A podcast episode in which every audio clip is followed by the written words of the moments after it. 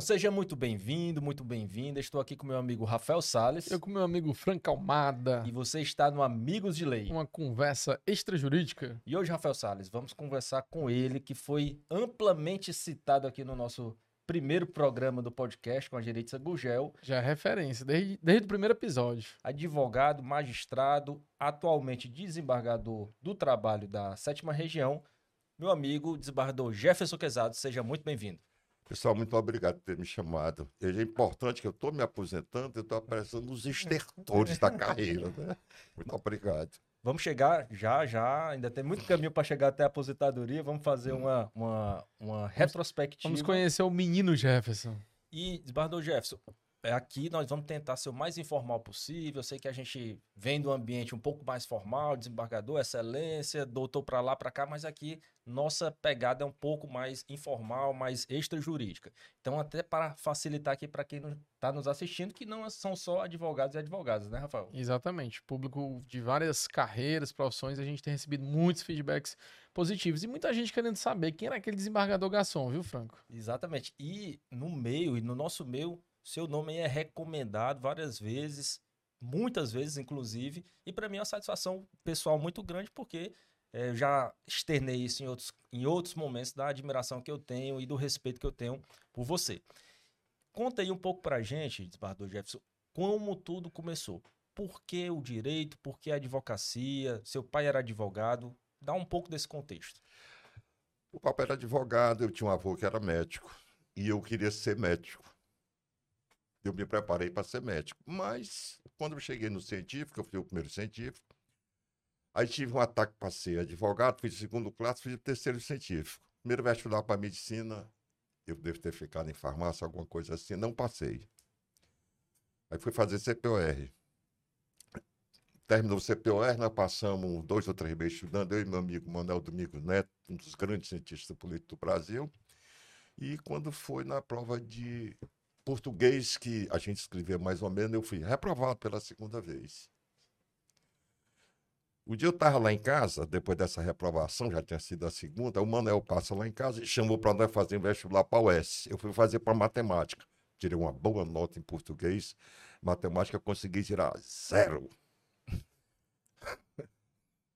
E foi o último ano que houve segunda época para direito. Aí o Manel passa lá em casa e diz: vai fazer vestibular para direito? Eu digo: rapaz, não dá. Vamos, vamos, vamos. Aí realmente, português eu passei bem, matemática eu passei bem, filosofia eu passei 24 horas estudando o livro do doutor, o pai da Fernanda, Francisco Show de Albuquerque, aí passei bem. Sociologia, estudei o livro do Aécio Tabosa, que era um livro de sociologia, passei bem, e inglês era aquele feijão com arroz. Aí eu fui fazer direito. No fim do ano ainda fiz viagem lá para medicina. Depois que eu fui reprovado a terceira vez para medicina, eu desisti. Aí fui. Eu vou puxar só um pouco esse microfone, porque a voz dele é muito potente. Afastar, na verdade. Certo. Afastar só um pouquinho para que tá pronto. Bem, aí fui, fui, fui fazer a faculdade. No segundo ano eu praticamente já advogava, porque eu fazia aqueles cálculos bem direitinho. E comecei a fazer aqueles cálculos que o pessoal é, achava que era matemática, mas não era aquele cálculo desse terceiro salário. Eu sempre aprendi a fazer aquilo direitinho. Aí foi dentro do segundo ano, tinha um, um, um, colega de escritório, e nós ficamos tal, tal. Quando eu tirei minha carteira de solicitador, em 70, não, desculpe, 72, eu já estava inscrito até no INSS. Eu já recolhia como. Pergunte como, não me pergunte como foi, que eu não sei. Eu sei que eu já recolhi INSS. E vim advogando de 72 até 89. Antes, eu tinha feito estágio na assistência judiciária eu fui estagiário de lá. E me preparei para ser advogado de ofício, que hoje é defensor público. Quando vi o concurso, eu passei para advogado de ofício e passei para juiz estadual. Então, o juiz estadual, nessa época, o Agapito Machado tirou o primeiro lugar, o Isaac Janebro, o... e outros colegas nossos. E a nomeação saiu do mesmo tempo. Eu optei para ser advogado de ofício. Aliás, eu sou juiz resignatário da comarca de Pedra Branca, para mim. Posteriormente, eu fiz concurso para o Ministério Público, mas continuei como advogado de ofício. E finalmente fiz concurso para juiz de trabalho. E continuei. Eu, eu me preparei, na verdade, para me aposentar aos 50 anos de idade. Tanto é que eu, eu passei 11 meses, atrás de 10 anos advogado de ofício, eu tive 9 meses contado em dobro, contei minha licença especial e tal. Quando eu estava no tribunal para me aposentar, aliás, eu era juiz de primeira instância, houve uma mudança na legislação. Mudança na legislação previdenciária e eu tive que pagar um pedágio. Quando eu paguei o pedágio, eu estava no tribunal. Em suma, quando eu cheguei a 55 anos, não tive mais coragem de advogar. Aliás, advogar é uma das profissões mais difíceis que existe no sistema. É um cara chamado advogado. A advocacia é muito difícil. Só vai mesmo quem tem garra, como vocês. E o senhor advogou até que idade? Até quantos anos? 89 menos 48, dá quanto? 41, é? 41. É. E por que a área trabalhista? Já na advocacia foi direcionado para essa área? Porque o papai fazia área trabalhista. Assim, eu fui fiscal do trabalho também, tinha esquecido. Entre 77 e 79, eu fui fiscal do trabalho trabalhando no Porto Mucuripe. E papai era advocacia trabalhista, Vicente também tinha advocacia trabalhista, eu fui guiado para a advocacia trabalhista. As outras coisas que eu aprendi foi como advogado de ofício, que eu passei cinco anos no, no, defendendo em vara de trânsito, e depois eu passei cinco anos no setor de petição inicial. Ali no fórum, eu acho que vocês não conheceram, era na garagem do fórum, que era ali na Sé. Então a gente trabalhava na garagem. Depois é que teve essa evolução muito interessante. Mas trabalhando, lá na garagem. Garagem, atendendo lá o pessoal, não atendia uma média de 30, 40 pessoas por dia né, fazendo 30, 40 pessoas por dia. E para variar, eu tinha uma ruma de estagiário que achava engraçado o que eu fazia e tal. Aí pronto, que minha história é essa. Como foi essa primeira experiência é, como juiz, né? Essa experiência diferente. De repente você está na ponta da mesa, tendo que decidir, tendo que ajustar, tendo que conciliar de uma maneira talvez mais. É, talvez não, né? Totalmente diferente do, da parcialidade do advogado como é que foi isso, essa primeira perspectiva? Eu fiz uma audiência sexta-feira como advogado, assumi a tarde no tribunal, segunda-feira estava escalado na quarta vara, fazendo audiência. Eu talvez não tenha tido muito problema, porque a minha cabeça vinha se preparando para aquilo. Eu, eu, fazia audiência desde 1970. Como advogado, eu fiz audiência desde 73, quando me formei e recebi a carteira da ordem como advogado. Então, eu sabia mais ou menos o que eu queria.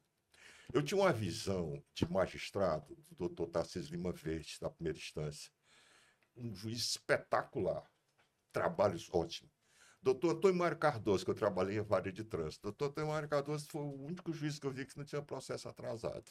Ele julgava dois, três processos com uma sentença mil dia de uma lauda e meia. E outros juízes que eu sempre admirei, é como menino velho o doutor Paulo Porto. O doutor Paulo Porto tinha um, pode ser, é um filho de um nome bonito, o chefe gosta de ter esse nome assim bonito, um filho muito importante com relação às partes. Por exemplo, ele não dispensava um depoimento pessoal. Eu até tenho um, um, um, uma foto falando sobre isso daqui. Então, na verdade, eu queria ser uma mistura de Tarcísio Lima Verde com Antônio Mário Cardoso. Não consegui ser nenhum nem outro. O que é a frase nada é pessoal, é tudo processual, significa para Jefferson Quezado? Que nada é pessoal, é tudo processual. Porque o, o que a gente tem que entender é que quando você está numa sala de audiência, eu não estou vendo o meu amigo Rafael nem o meu amigo Franco. Eu estou vendo o advogado Rafael e o advogado Franco. E normalmente eu não estou vendo é nenhum dos dois. Então, todos aqueles atos que eu faço de magistrado não tem nada pessoal. É tudo de processo. Não tem. É, eu, eu, eu aprendi isso, não sei aonde, lá no meu gabinete tem isso escrito. Nada é pessoal. É, tudo é processo. Tudo é processo. Então, por exemplo, se eu converso, eu, eu, eu já fiz com vocês, despachar, né? Despachar processo. Sim. Várias vezes. Eu sempre eu não sei se eu estou certo ou errado. Eu sempre dou um caminho do que vai acontecer no processo. Um caminho. Uhum. Dependendo do, do, de uma pessoa que eu tenho mais, é, usando o termo correto, mais confiança ou menos confiança, eu sempre dou o um rumo. Olha, Isso aqui eu, tu acha que não está certo, isso aqui é assim, o que é que você acha? Me diga, não sei o que. Eu sempre fiz isso. Então, não existe aquela coisa pessoal. Eu não posso julgar um processo e dar ganho de causa para uma pessoa que tem 85 anos de uma pessoa que tem 40, porque a partir do momento que eu fizer isso, eu vou desequilibrar a balança. Então, eu não posso pegar uma pessoa de 85 anos e julgar uma ação para ela na- é, diferentemente de uma pessoa de 40. Eu sei porque tem um episódio uns três, quatro dias com relação a isso. Eu disse, minha senhora, eu sei que a senhora está aí com dificuldade, mas eu, eu tenho que julgar o processo. Então, o problema é esse daqui. Quando você está na justiça, não tem nada pessoal, pelo menos com relação à minha pessoa. O que tem é aquilo de processo. Eu falei dessa frase, né, É, Frank? já ia Porque, contextualizar aí. é, a gente reiteradamente utiliza essa frase aqui no, no Sim. E, e é como a gente enxerga, né, Franco? Também como advogados. Às vezes até as pessoas não entendem entre colegas advogados mesmo, que às vezes criam uma rispidez um com o outro, e às vezes entre magistratura e advogado. E a gente sempre reforça, rapaz, se todo mundo pensasse igual o desembargador Jefferson, né, que é tudo processual, nada é pessoal, a gente deixava isso no campo lá do trabalho. Ali, ali tá todo mundo trabalhando, né, Franco? E só para contextualizar, essa frase, para quem não, não conhecia, ela Cara, estava lá na escrita. sétima vara do trabalho, num cartaz escrito lá na porta. Nada é processo, nada é pessoal, tudo é processual. E eu não sei se o senhor sabe, mas a gente utiliza isso, eu pelo menos até em argumentação. Sim. Eu já tive algumas causas em lados opostos ao Rafael Salles, por exemplo, e falava no meio da argumentação, cara, ó, isso aqui é desse jeito, ó, e nada é pessoal aqui, aqui é processual. Às vezes é muito difícil até para o cliente entender isso. É verdade. Eu já vi advogado que chega lá na, na sala de audiência, na antessala, no hall, e eu vou cumprimentar ele, o cara fica meio travado assim, pensando se o cliente é, olhar isso, o que é que vai pensar, o que é que não vai pensar a esse respeito. E outro ponto importante que o senhor falou, e que eu quero ressaltar aqui, é esse diálogo que eu acho que tem que ter mesmo entre o advogado e o magistrado. Por exemplo, não só o senhor, mas outros também desembargadores chegam, só olha, o dano moral, tô pedindo dano moral. É, me explica aí, o que é esse dano moral mesmo que você tá falando? Porque senão fica um negócio, Rafael, fica um monólogo. Eu lá falando, falando, falando, e o, o juiz só ouvindo, ouvindo, e sem dar um feedback. E a gente, eu acho que essa, essa, esse diálogo dentro da construção republicana, logicamente, é muito é, interessante. Eu, eu vou dizer mais duas frases aqui para vocês a- a- acrescentarem o cartel. Inclusive, nós vamos fazer agora as frases de lei, viu? Pode É. falar. A ação passa e o colega fica. Uhum. O processo passou, o colega ficou. E outra, essa daqui, muita gente pode ficar chateada. Doutor Manuel Alfredo, ele era juiz substituto aqui da sétima região, depois foi para o Piauí, depois foi para o Maranhão, eu acho que vocês não conheceram, não. Uma vez eu estava conversando com ele, e o doutor Manuel Alfredo já era um cara mais liberal, já mais aberto. Eu disse, doutor, por que, é que advogado não conversa com juiz? E o doutor Alfredo disse assim, Manuel Alfredo, ele só olha advogado, não conversa com o juiz, das duas, um, ou ele não sabe ou tem medo. E aparentemente há alguma coisa de verdade nisso aqui, porque qual é o problema? Eu tento conversar uma tese com qualquer advogado. Uhum. Macho, me explica esse dano moral que eu não estou entendendo. Eu acho que eu fiz com você, não sei, Uhum. disse alguma coisa. Aí você vai me explicar, porque embora eu saiba muito, estou brincando, claro. Eu, eu, eu, eu posso mudar de opinião, como já mudei várias vezes de opinião em sustentação oral, que o pessoal não leva muito a sério. Que hoje em dia o cara faz uma sustentação oral que é um verdadeiro saco. Você começa a ler. Você lê, você lê, você aquela linha é, é, é, do mesmo modo que não dá, que é diferente que quando você estuda o processo, você faz menção naquele ponto, você muda, você entona a voz, né? Você fica com aquela voz bonita de locutor de FM, do que aquela coisa linear. Porque o, o- a, sustentação oral é a coisa mais importante do processo, ou a última coisa importante do processo, é você mudar a opinião do julgador. Então você tem que passar aquela mensagem para ele. O- quais são os pontos principais? A, B e C. Não é você pegar, gastar 12 minutos discutindo honorário de advogado e dois, três minutos da causa principal. Então, essa coisa é importante. O- eu sei que às vezes você está numa, você tá numa sustentação oral, ninguém está prestando atenção, babá e tal. Mas pode ter certeza que alguém está prestando atenção. Pode o cara mexendo aqui no celular, outra coisa, mas alguém está prestando atenção. A falta de interesse da sustentação oral, no, como eu vejo, é aquela coisa que não, não lhe atrai. É aquela fala linear, tananã, tananã, tananã, tananã, que é diferente de você dizer, o meu cliente tem razão, porque na hora H ele disse isso, aquilo, outro, você ressalva, como tem na parte folha, tal, tal. Isso é que é importante da sustentação oral.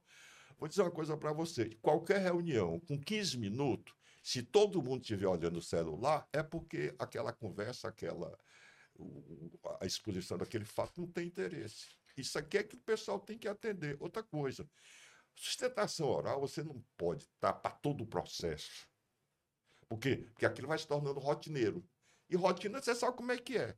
Uhum. Então você tem que ver o que é que você faz. Eu acho que eu acho que em Fortaleza, eu não vou nem dizer o nome, tem uns quatro ou cinco advogados que fazem sustentação oral bem direitinho, o resto é aquele negócio linear. E pior ainda, se aquela sustentação oral da telepresencial. Primeiro que o sistema do tribunal de som não é bom. Você não ouve. Alguns ficam de costa aqui para o apresentador, porque só tem uma tela nas costas. Então, quem quiser fazer sua sustentação oral, quiser ter isso nos processos, vá lá pessoalmente estude o processo. E não aquela, aquela coisa linear. Tsh, me irrita. Aliás, me irrita não. Ninguém presta atenção. Esse assunto é interessante e, e casa bem com uma pergunta que eu recebi um dia desse. Eu acho que até lhe mandei a advogada perguntando, né? Por que, que os desembargadores não prestam atenção na minha sustentação?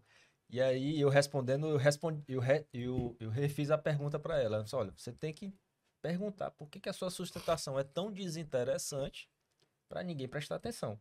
E aqui eu vou lhe perguntar algo que eu tenho vontade de perguntar exatamente para deixar registrado. O que é que, afinal, um desembargador quer ouvir na sustentação oral? aquilo que pode modificar o que tem dentro do voto dele. No caso dele. Uhum. E no caso dos outros, aquilo que ele não leu. Mas é mais o direito, é mais o fato? Onde é que o advogado ele. É mais o fato. É a prova, né? É a prova, por exemplo, você pega um negócio aí vê de quem é a prova. Não, a prova era do, do reclamante. Aí você consegue mandar aquela mensagem que a prova não é do reclamante, a prova é do reclamado. Isso é importante. Eu, o, o processo de papel, eu que trabalhei mais no processo de papel, eu tenho uma certa dificuldade dentro do processo do PJE. Porque no processo de papel você contava onde é que estavam as folhas. Tal, tal. No PJE não tem, e às vezes no PJE passa. Você quer ver uma coisa que mata de raiva no PJE? Procuração, documento 1, 2, 3, 4. Podia ser assim é, é, aviso prévio, contrato de trabalho, rescisão de contrato. Quando você vai ver. Tá, eu vou lhe dar um exemplo. Eu estava um dia de sábado e o Lucinho ligou. Então, chegou, eu era o plantonista, chegou mandado de segurança. Mandado de segurança devia ter assim, umas 300 folhas. Eita, pau. Cheguei seis meses no tribunal, eu não consegui achar o despacho, que era objeto de mandado de segurança. Eu tive que ligar para o juiz e perguntar para ele. Rapaz, eu estou aqui com mandado de segurança, já são oito horas, faz uma hora e meia que eu e o Lucinho estamos aqui trabalhando, eu não estou achando. Tu tem a copa desse despacho? Tem, me dá aí. Aí ele me mandou para o WhatsApp a copa do despacho para eu poder fazer. É, a decisão. É, é, é para fazer a decisão. Então, o, o, o, o advogado pode ajudar. Outra coisa, aproveitando a oportunidade, não adianta você fazer uma defesa, um recurso com 100 páginas principalmente no PJE. Se você quiser fazer 100 páginas, pega a última folha e faz o resumo da última folha. Uhum. Sabe por quê? Porque não dá tempo para você ler. Olha, o, hoje de manhã eu trabalhei em 80 processos, mais 25, mais 15 embarques de declaração. Eu fiz 80, 105, 130 votos, examinei 130 votos. Como é que eu faço? Eu sigo o relator. Tá, tá, tá. Eu só abro o sistema dos votos se eu tiver a dúvida que o relator disse. Então, quanto mais você for simples no seu recurso, na sua petição, qualquer que seja, é melhor para você trabalhar.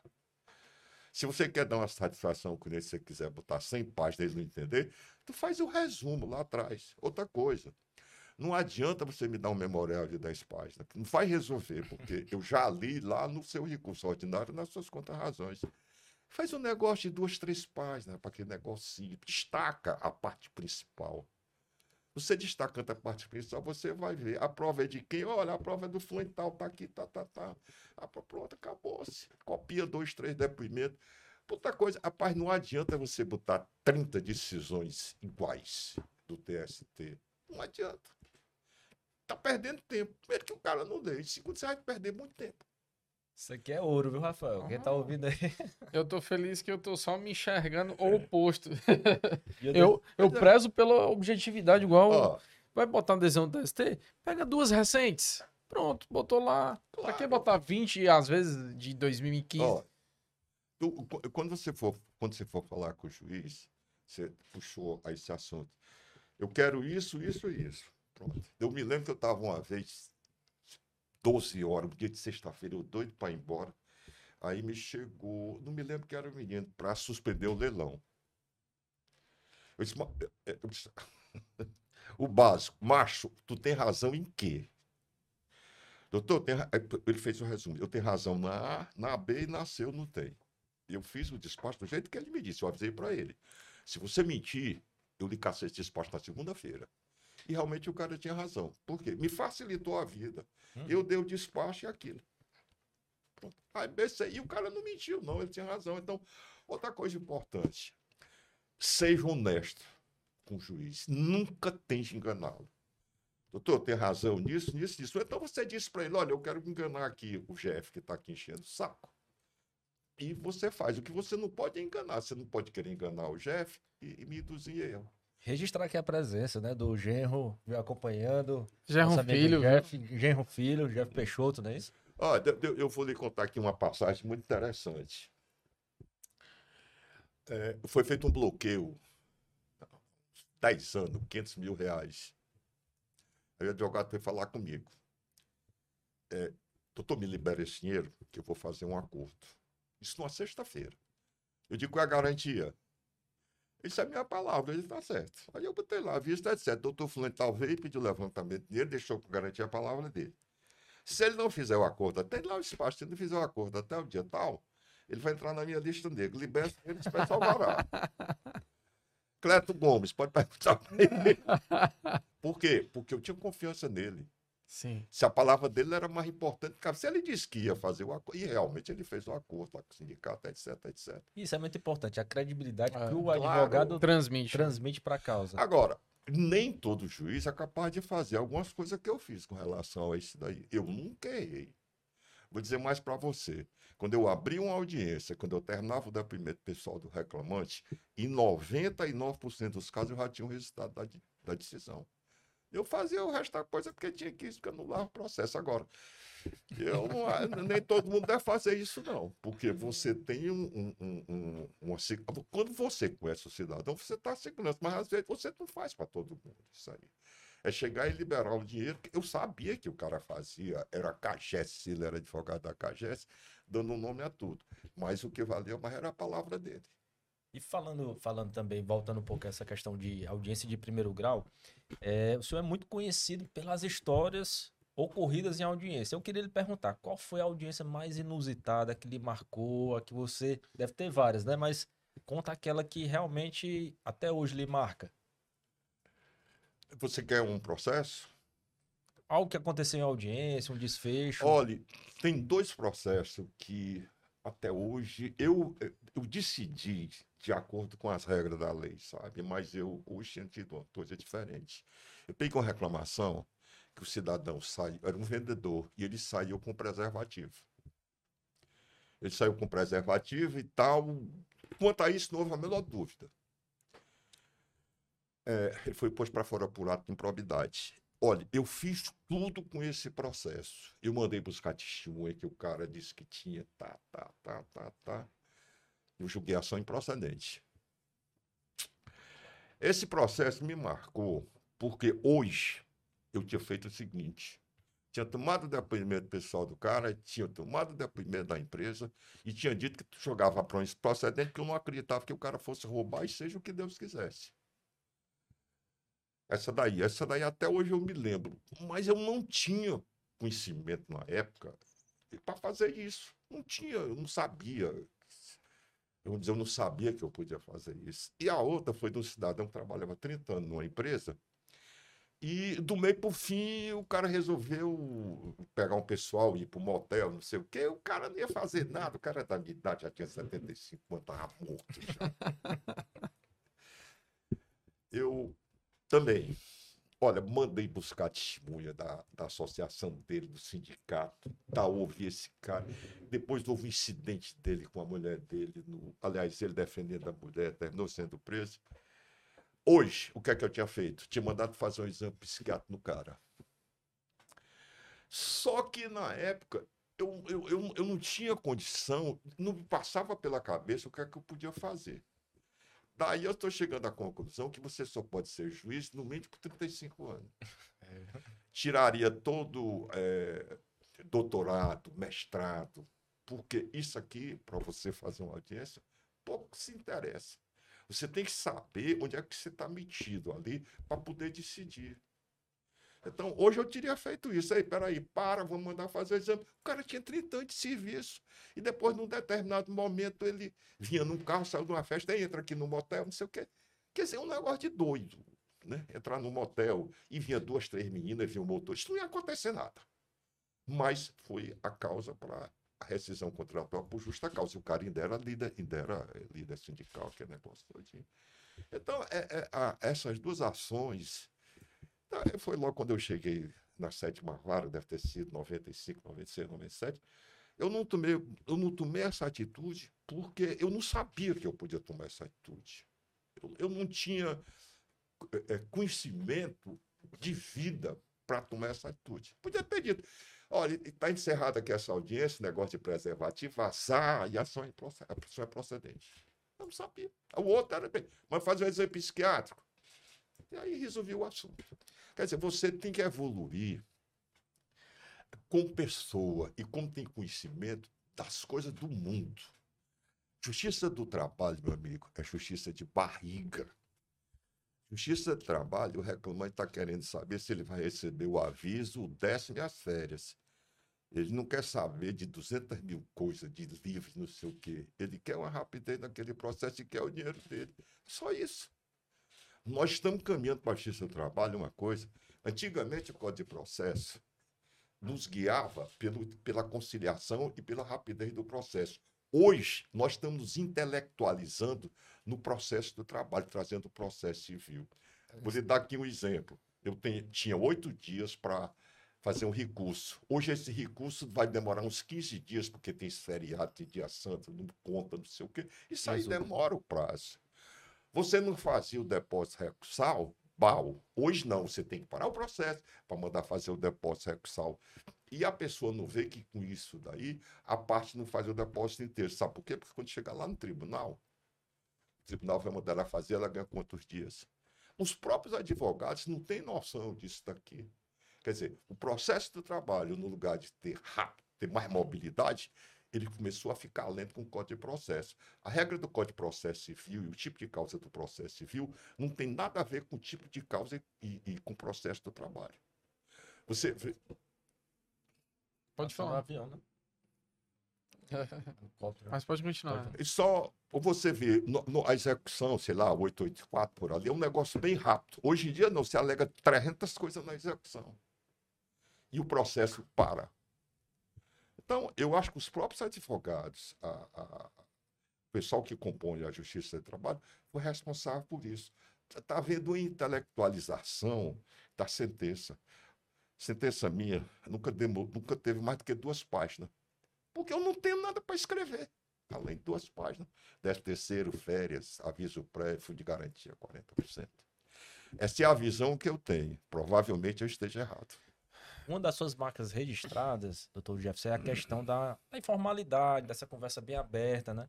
De ser essa pessoa que é em audiência e é fora de audiência a mesma pessoa. Isso, inclusive, está é, se tornando é, paradoxalmente cada vez mais raro, né? Muito raro. É, às vezes a, o, o, magistrado, às vezes também o advogado bota uma capa ali na audiência, sai a outra pessoa, enfim. Mas voltando aqui, é, essa sua informalidade, qual, qual foi o desafio de compatibilizar ela com o judiciário? Conseguiu compatibilizar? Não conseguiu? O que é que o senhor, qual a sua análise hoje, olhando em perspectiva para isso?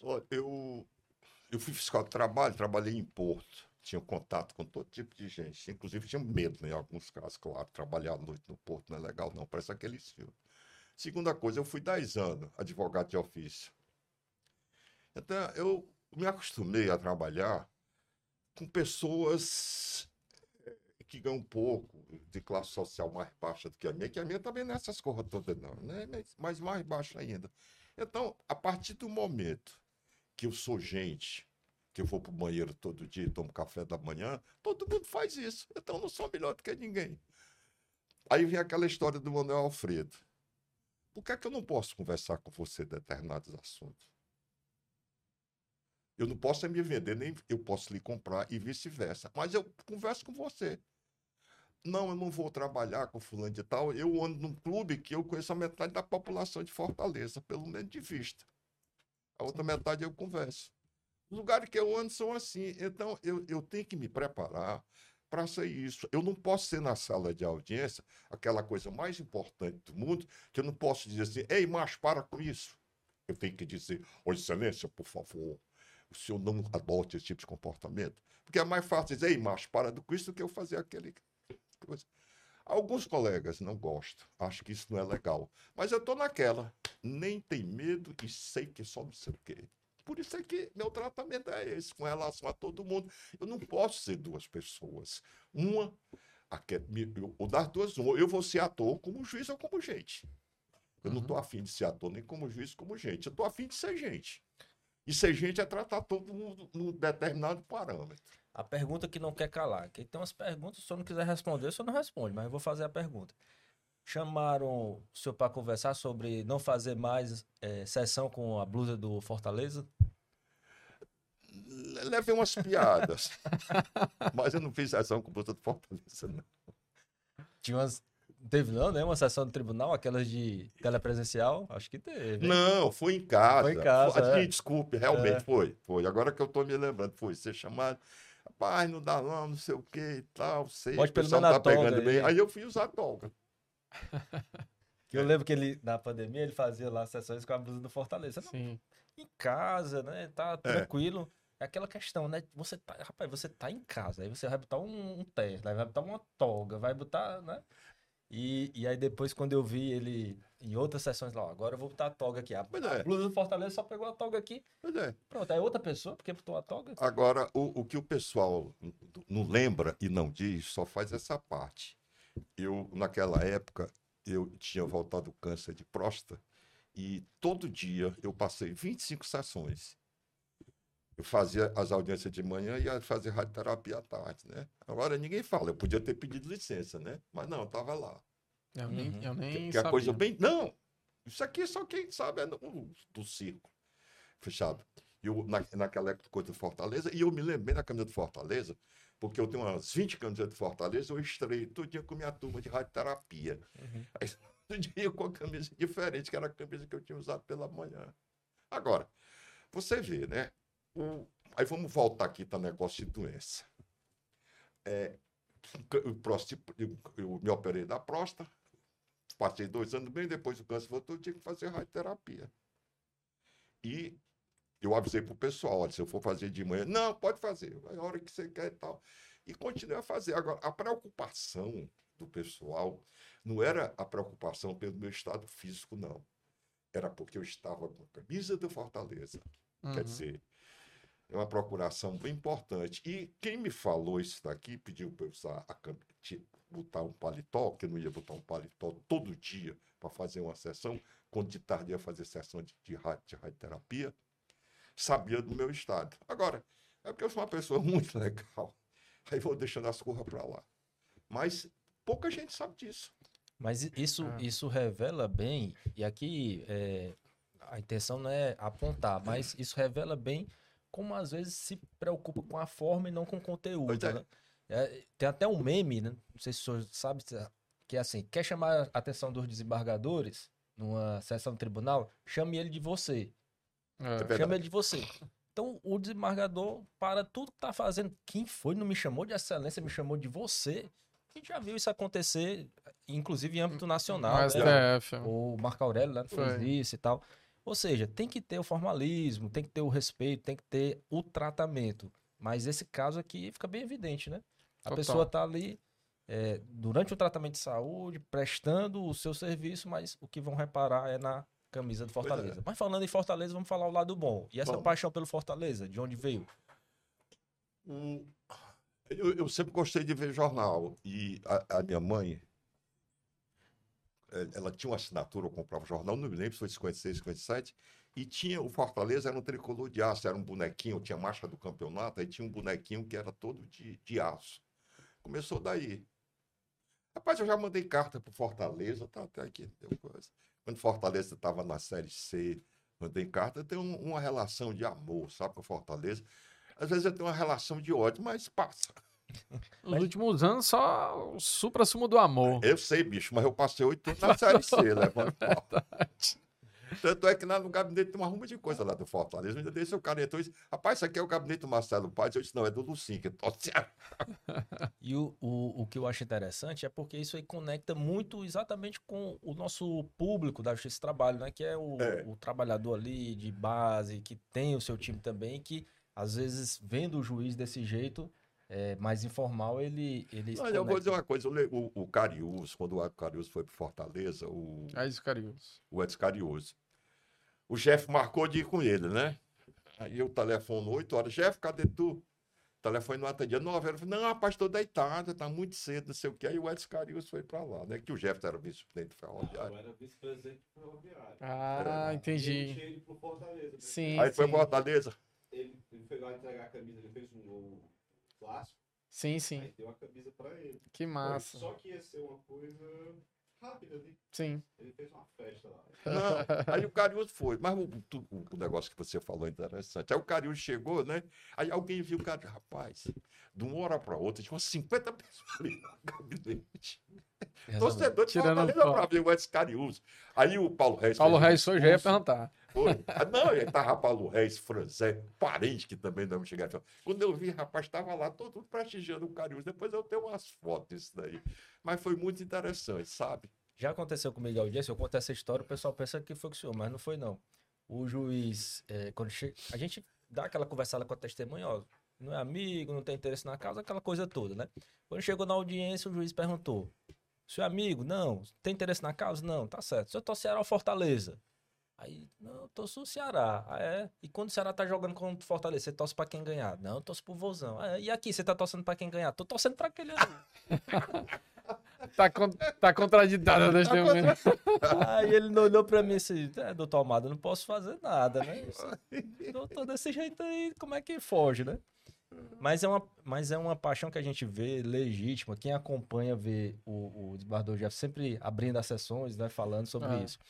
Falando ainda dessa questão da informalidade, doutor Jefferson, o que é que muda? Há algum arrependimento? Para ser bem sincero, a minha, minha intenção da pergunta é essa, sendo bem honesto, de sair do primeiro grau para o segundo grau? Mas são duas coisas diferentes. No primeiro grau, você tem aquele contato direto com a parte. No primeiro grau, na minha visão, você pode fazer uma instrução processual melhor. Por quê? Porque, no meu caso, nunca abri mão de depoimento pessoal, a não ser matéria de direito. Sim. Nunca abri mão de depoimento pessoal. E, apesar daquele tipo de trabalho, era uma motivação mais interessante. Por quê? Porque eu fazia uma instrução do processo e julgava. Na segunda instância, você trabalha talvez até mais. Por incrível que pareça. Eu acho que trabalha muito mais, pelo que Trabalha eu vejo. muito mais. Então, por exemplo, olha, você tem uma média na. Essa A semana passada, é porque essa semana não tem a, a- a coisa de execução. Então, semana passada, vamos dizer, teve uns 140 processos de, de turma, Sim. uns 130 de execução, é, não teve pleno, mas tem um pleno amanhã que deve ter uns 35 processos entre rescisório e tal. Então, o como eu corrijo todos os votos que eu dou, é feito por mim. São, os votos são feitos por mim. Então, às vezes, eu tenho mais trabalho do que a segunda instância. E você também não tem aquele contato direto com o advogado, com a parte. Porque, por exemplo, você, a pior coisa para você julgar é processo com instrução mal feita. Os processos, para mim, com instrução mal feita é quando você dispensa depoimento pessoal em matéria de fato. Sim. Processo com instrução mal feita é quando o cara tranca uma prova e o advogado fica achando bonito não diz nada. Processo com instrução mal feita é você ver que a testemunha saía pedindo tudinho, aí nem o juiz perguntou, nem o advogado lá perguntou, nem o advogado você perguntou. Você está vendo que o cara tem razão, mas dentro do processo não tem. Então, processo de instrução mal feita é isso daí. Porque as partes e o próprio juiz perdem o interesse de chegar no resultado que atenda a quem pediu ou a quem foi pedido. Eu acho que estava no momento do próprio advogado começar a trabalhar em prol do seu cliente. Vamos falar mal, não se justifica o sujeito receber 7 reais por mês para cuidar de um processo. Você sabe mais do que eu que recebe. Uhum. Então você quer que vai acontecer? Você tem uns caras ricos, bonito, Armani, perfume bom, sapato bom, ganhando salário e meio. Aí você tem uma menina com cabelão grande, bonitona, aquele sapato, salto vermelho, com aquele vestido, com aquela bolsa desse tamanho, com aquele nome bonito, ganhando salário e meio. O que é que você vai esperar disso aí? É verdade. Então, e os próprios advogados que falam são os que têm os grandes escritórios para fazer isso daqui. Me está dizendo, não, rapaz, o fulano está recebendo R$ reais por processo. R$ reais processo por mês, não dá para você pagar um estacionamento que é oito paus a hora. Então, eu acho que está no momento de se modificar isso aqui. Olha, em 1979, o, o meu tio era advogado do Banco Real, e eu peguei os primeiros processos da, daquela complementação de aposentadoria e foi para o crédito real os primeiros processos. Você ter ideia, eu recebia 20% da reclamação original dividida em três partes: procuração, recurso ordinário, revista ou agravo de instrumento. Quando chegava a execução, eu recebia mais 20%. Do mesmo jeito. Agora, eu trabalhava direto para o banco. No dia que tinha audiência do banco 8 horas da manhã, primeiro que eu não dormia, apavorado. Tudo era em duas vias, para o gerente aqui que ia aí para mim. Mas eu tinha, eu dava o trabalho que eles me pagavam. Uhum. Tanto é que quando eu estava para voltar, não sei o quê, com 50 anos e tal, tal, tal, o pessoal já estava recebendo migalhas pro processo. Você pegava um- uma causa de 100 mil, pegava uma causa de 10 mil, e o cara te pagava, sei lá, um salário mínimo, meio salário por audiência. Então isso aí fez cair muita advocacia e caiu também o padrão da advocacia. Sim. Por quê? Porque você não pode receber um- salário, dois salários, um salário e meio, para prestar um serviço de advocacia. Eu cansei de abrir a audiência, fazer as perguntas que tinha, dava para lá para o advogado. Não, tem nenhuma pergunta, dava para lá para outro, tem nenhuma pergunta. O que é que os caras estavam fazendo lá? Batendo ponto. Eu ia até citar um caso que eu acompanhei recente, de uma sustentação oral do Franco, por sinal muito bem feita.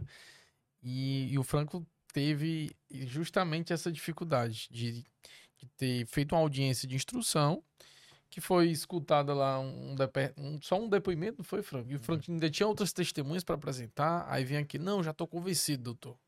De Aí- né? É, aí ele protesta, né? Porque ele indeferiu a oitiva de, de, às vezes, acho que até da, da parte também, né? Que tu tinha pedido, enfim, não lembro. E aí, mas quando sai o resultado, ele ganha. Ele ganhou o processo, só que a prova foi mal produzida. Aí quando chega no tribunal, o tribunal fala o quê? Reforma. E ele perdeu a oportunidade dele, porque ele não pode nem recorrer daquele indeferimento, porque a sentença foi procedente. Então, a prova foi mal produzida, ele ganhou, mas vai ser reformada. E aí eu já vi casos, e aí eu quero fazer justiça aqui ao desembargador Jefferson, que foi, por exemplo, alguns processos, eu já vi ele de ofício. Ele anula, rapaz, não tá bom não. Julgue direito. E manda voltar, de ofício. Isso é, isso é muito importante, sim, Processo pra que gente. não tem um comando. Cansei de anular que não tem comando. Eu tô vendo Pro- anular muito o que o dispositivo não tá. É, não tá Faz aquela remissão referência, geral, remissão é. geral, né? Então, E uma- eu acho que está na hora do, do pessoal começar a ter uma visão diferente do processo, principalmente do processo de trabalho. processo de trabalho ele é mais difícil do que o processo civil com relação à instrução dele. Porque quando você pega um processo de trabalho, o que é que você tem? Fala sobre a contestação, fala sobre esse documento. Uma coisa no processo civil, você tracamente você fala e tal. E no processo de trabalho, pela rapidez, por isso é que o pessoal não gosta. Então, não é todo mundo que vai para o processo de trabalho. Uhum. Então, por exemplo, no processo de trabalho, eu aprendi a ler uma, uma inicial em três minutos e uma defesa em cinco. Acabou-se. Por quê? Porque eu vinha com os olhos para a parte principal. Pá, pá, pá, só me interessa. Eu só via a parte principal. A mesma coisa você pegar um depoimento. Se você pega, você está discutindo justa causa, apropriação indébita, o que é que você tem que fazer? Você tirou o dinheiro da minazinha? Tirei, não tirei, tal. Você estava onde? O que é que você recebeu? Quanta cela? Não sei o quê. Tem umas perguntas básicas que você faz que dá para você resolver isso daí. Agora, o pessoal está esquecendo como é que se faz instrução de processo. Agora, meu filho, com sete pilas por mês por cada processo, Vai fazer. não tem saco que se sustente. É verdade. E, e ainda nessa linha, né? Eu fico vendo, por exemplo, seu perfil é um perfil. Eu, eu tive o prazer de atuar em primeiro grau e em segundo grau. Então, é um perfil proativo. É aquele juiz que vai atrás da prova, que resolve, que.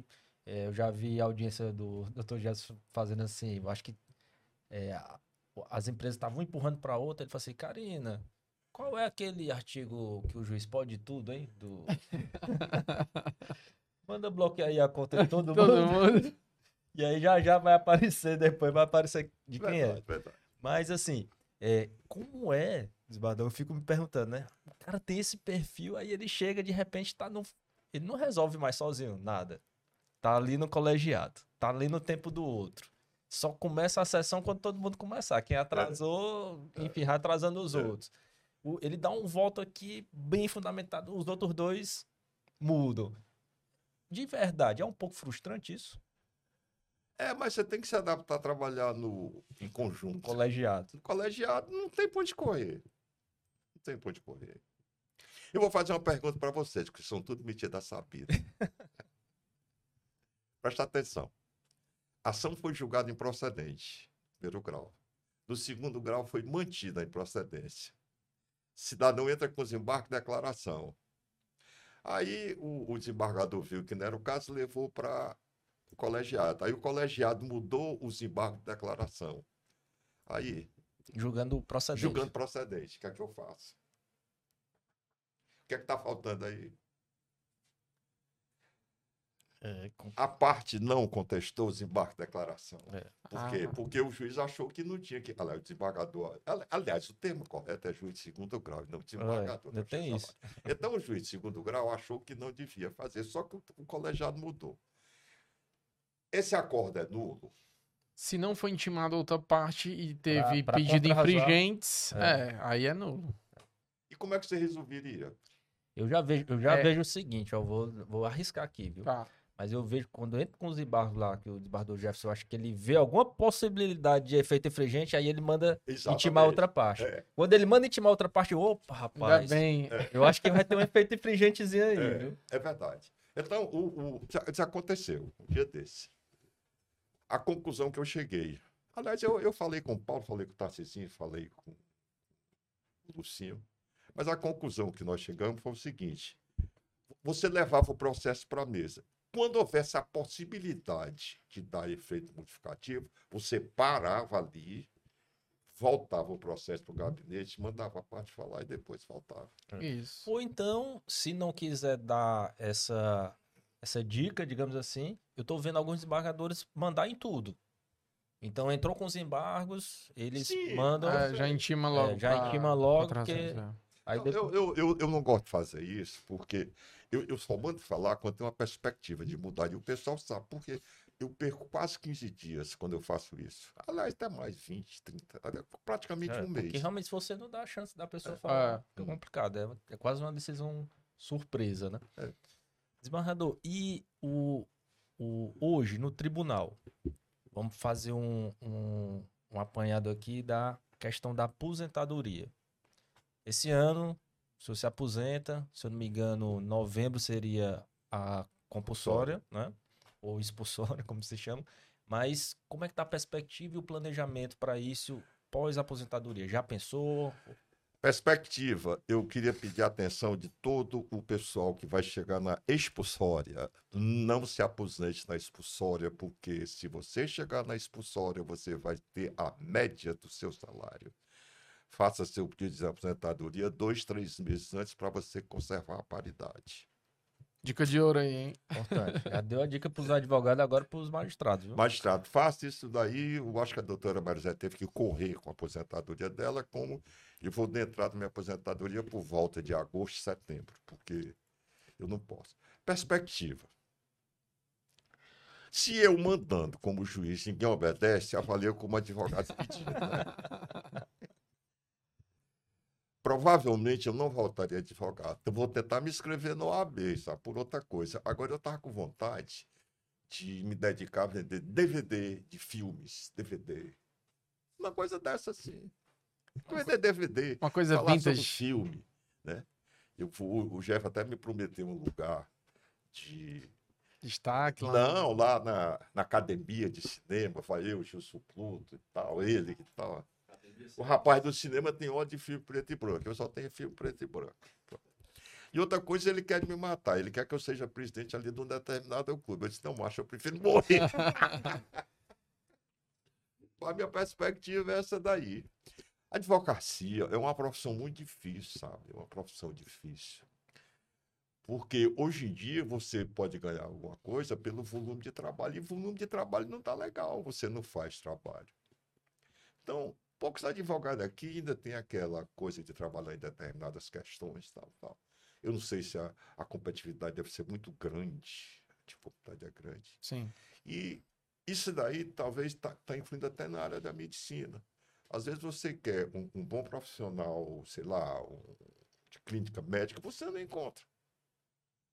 Então, é- é- eu acho que nós estamos caminhando assim para um negócio assim, meio estranho, sabe? Que é, é, é, tá todo mundo passando, passando, passando, e, e vai no tempo e, e- e- não quer se dedicar àquela profissão. Você vê que tem uma rua de prédio caindo, você tem vários erros judiciários, você pega uma lei e se dá uma interpretação totalmente diferente da lei. Então, eu não sei. Por isso é que eu estou pensando só em vender DVD, copiar DVD para os amigos, cobrar 15, 20 reais por uma cópia de DVD. Mas tem uns cursos agora ju- jurídico, né? Que Ah, é a bom. gente pode conversar depois da Pode. aposentadoria, né? Negócio de dar aula. É muito bom dizer para o advogado que é que um desembargador gosta de escutar na sustentação oral. Isso aí vale ouro, viu? Vamos, Pois é. vamos perder esse, essa perspectiva, não. Mas eu ouvi dizer que tinha uma vaga de garçom garantida aí também pra ele, viu? Como, como foi essa história do garçom na sua versão? Que essa história Não, ficou o- famosa, o- viu? Não, a, a história foi o seguinte: a Mirella tinha um, um, um, metido a besta. Aí trabalhava ela, duas pessoas na cozinha e um garçom. Quando tinha os eventos, ela trazia dois garçons e um pieiro, que era para ajudar e tal. E um dia teve um evento lá que começava às sete horas, então ela pedia para o pessoal chegar às seis, contratou dois garçons, só que os caras não foram. Aí quando deu seis e meia, ela telefonou para a mamãe dela. Mamãe, os garçons não vieram, o que é que eu faço? Aí minha senhora disse assim, eu vou levar a minha equipe. Eu, Melissa, Pirela. Aí quando nós chegamos lá, no primeiro momento, E o Jeff não foi, não, ajudar? Não, não. não. O Jeff não estava na administração da Melissa ainda. Era outra gestão. É, Isso é E falta ele tá na Ah. série D. Bem, aí quando chegou lá, eu assumi a pia. Meu amigo, hoje eu estou chegando à conclusão que empregada doméstica devia receber a 100% de salubridade. Rapaz, com 20 minutos eu tava com as coisas tudo escapelando da pia, limpando, bababá e tal. E mais ou menos com uma hora, equilibrou e tal. Não sei quem assumiu a pia. Aí tá, a- a- a- o Daniel, a Mirella e a Melissa ficaram servindo lá à mesa, a Raina dando os palpites dela, aquele negócio todo. E veio um casal, que tinha uma parte de fora, tinha um- uma- umas mesinhas lá fora, que tinha um carro machado e tal. Aí a, a Mirella disse assim, papai, dá para atender aquele casal? E eu fui, botei aqui o pano aqui no braço esquerdo. Boa noite. O dele levei o, o- dois cardápios, né? O cardápio de vinho, levei o cardápio lá de comida e tal. Aí, e- qualquer coisa da casa, não, nós temos um camarão muito bom, com molho aqui. É o camarão thai, que serve muito, é servido com arroz, marro... aliás, é, marroquino, cuscuz, marroquino, Tudo. etc e tal. Aí a senhora engraçou-se de entrada. Nós temos aqui uns bolinhos de bacalhau e tal, tal. Quando chegou no vinho, aí é que tá. O cidadão queria um Malbec. Aí eu ofereci um Alves Malbec. E a senhora lá queria um Pinot Noir. Achei o tempo passando e tal. Amor, eu quero um Pinot Noir. Não, amor, eu quero Malbec. Eu disse, olha, vamos fazer o seguinte. Eu prefiro Malbec, né? Eu disse, eu vou trazer o Malbec. Se a senhora não gostar, a casa se responsabiliza. Aí eu fui lá dentro, trouxe o Malbec, abri titamente, botei aquele pouquinho, ela, ah, tá ótimo, sei o que e tal. E. Aí quando foi na hora de pagar, né? Vilela, vai lá. Não, vai lá que eu tô aperreado. Aí eu fui. E fiz lá o cartão, tá, tá, tá. Aí o cara, quando foi guardar o papelzinho, ele tirou 10 reais e botou no meu bolso. Aí eu, pronto, fiquei com 10 reais. Olha aqui, daqui é pro seu cigarro. Eu digo, tá bom. Bom demais, O né, que é que você quer que eu faça? Nada, recebi. E pelo serviço de Piero, recebeu também? Ah, não, de recebi. Eu recebi o jantar. Ah, olha aí, pelo menos Do isso. restaurante. Rapaz, eu fiquei com o dedo todo cortado aqui. O serviço ruim aquele de pia. Horrível. A gente já falou muito aqui sobre tribunal, audiência e fora desse mundo jurídico, Bardot Jefferson, onde é que o senhor passa tempo, hobby, Quais são os Quais hobbies? são o que que Rapaz, eu, eu adoro DVD. DVD, principalmente preto e branco. Gosto muito de DVD. Sou fã do Steve McQueen em Bullet. O que É. mais? Agora que nós estamos num momento Temos a ruma de disco do Johnny Wayne. Aliás, quem me colocou nesse péssimo negócio foi um cara chamado Gilson Pluto. Grande Gilson Pluto. Eu, não- não- eu assisti um filme tal. Quando um dia, eu digo, o Gilson foi lá conversar comigo, não sei como e tal. Aí o juiz disse assim: Olha, você gosta de filme? Eu, rapaz, eu gosto. O que é que você queria assistir? Eu disse: Eu queria assistir aquele filme do. É hora do merchan. Hein? É hora do merchan. Não, mas pode falar. Não, O pode falar. café- Achei Não, pois é, eu queria assistir aquele filme, é com Bart Lancaster, aquilo tal, tal, eu me lembro já o nome do filme. Aí ele me deu, ele me deu um DVD. Não, DVD não, era o. O bicho lá. Fita que- cassete. Fita cassete. VHS. Rapaz, daí eu comecei a- a assistir filme. Hoje eu devo ter uns 2.500 DVDs. mesmo? Tenho. Não assisti 500, mas tenho lá. é muito, viu? Agora aqui é o nosso momento Uritu Cafés Especiais, onde a gente Assim, estou, che- prepara estou chegado muito por restaurante. em restaurante também. Adoro restaurante. Principalmente aqueles restaurantes metidos a besta. é muito bom. Você vai e tal, não sei o quê.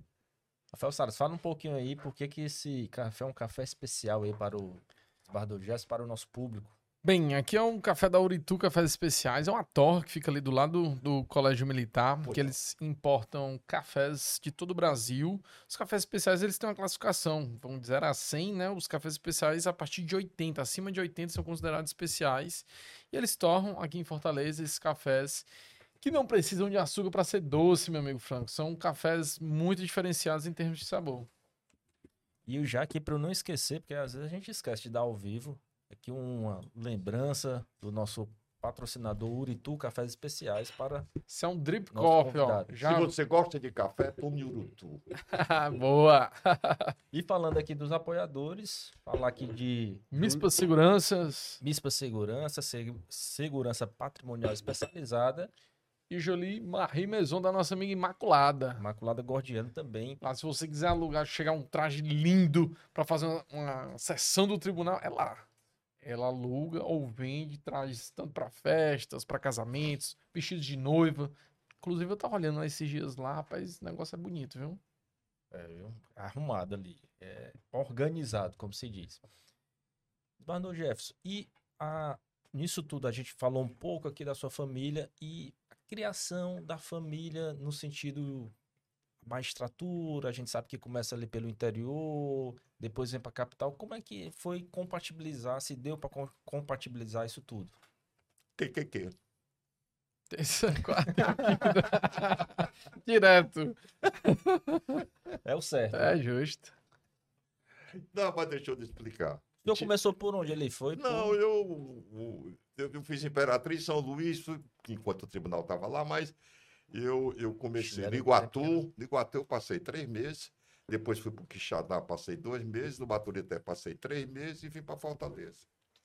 Foi muito rápido. Foi. Muito rápido. E no tempo ainda pegava.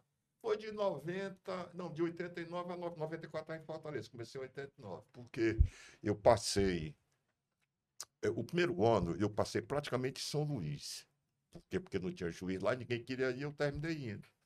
Passei um ano e pouco lá em São Luís. E voltava, ia terça-feira, dia segunda, domingo, e voltava na quarta. E é muito pro reggae lá? Não. Olha, tu sabe que eu, eu passei assim, uns dois meses em Imperatriz em- em quatro semanas. Eu morria de medo de sair da cidade. Eu não saía pra canto nenhum, chegava e ficava no hotel trancado. Por quê? Porque eu tinha medo lá, morria de gente lá, não sei o quê.